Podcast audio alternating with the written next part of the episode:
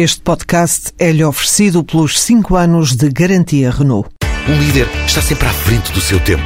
Em alguns casos, 5 anos. Qualidade Renault. 5 anos de garantia ou 150 mil quilómetros em toda a gama. Com a colocação com êxito de 3 mil milhões de euros a 10 anos de dívida pública portuguesa, o juro de 5,65%, foi completada uma primeira etapa muito importante no processo de ajustamento português, isto é, um primeiro grande objetivo desse mesmo programa estabelecido com a Comissão Europeia, com o Banco Central Europeu e com o Fundo Monetário Internacional, está efetivamente realizado. A curva da dívida pública está reconstituída. Uma chamada de atenção, no entanto, o preço que foi preciso pagar para o fazer é alto, sem dúvida nenhuma, ainda é bastante alto, mas, pelos vistos, houve aqui um cálculo de oportunidade e de, no fundo, eh, colagem à situação irlandesa, inclusivamente, eh, digamos, este regresso aos mercados acaba por ser, eh, se tivermos em conta a altura em que se celebraram os acordos de, de assistência de um país e outro, digamos, o regresso em português é, aliás, ligeiramente mais rápido do que o próprio irlandês. Agora, o problema que se põe daqui para a frente não é menos difícil de resolver. Eu diria mesmo, é muito mais exigente e mais mobilizador no seguinte sentido.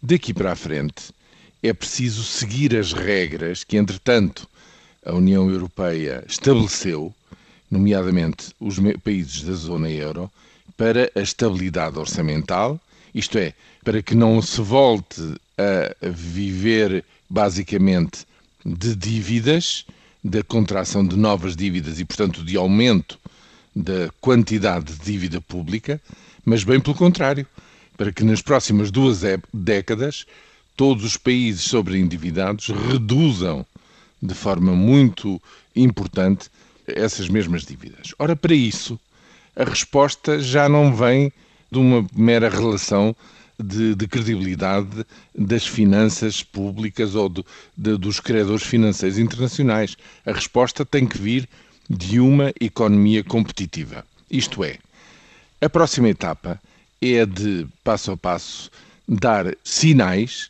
de que a economia portuguesa, dentro das regras cada vez mais exigentes e, digamos assim, mais restritivas do exercício das finanças públicas da zona euro, mesmo assim consegue ser competitiva numa economia aberta, numa economia global.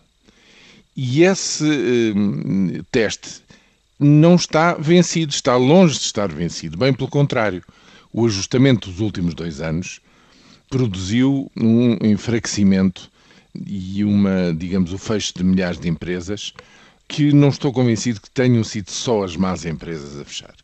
Há um enfraquecimento real das forças produtivas da economia portuguesa e é essa volta que está para ser dada.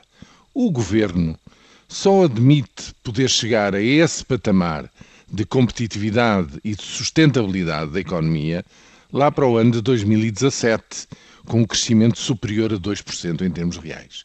Daí para a frente, a economia tem mesmo que crescer mais do que 2% em termos reais para poder cumprir todas as suas exigências financeiras.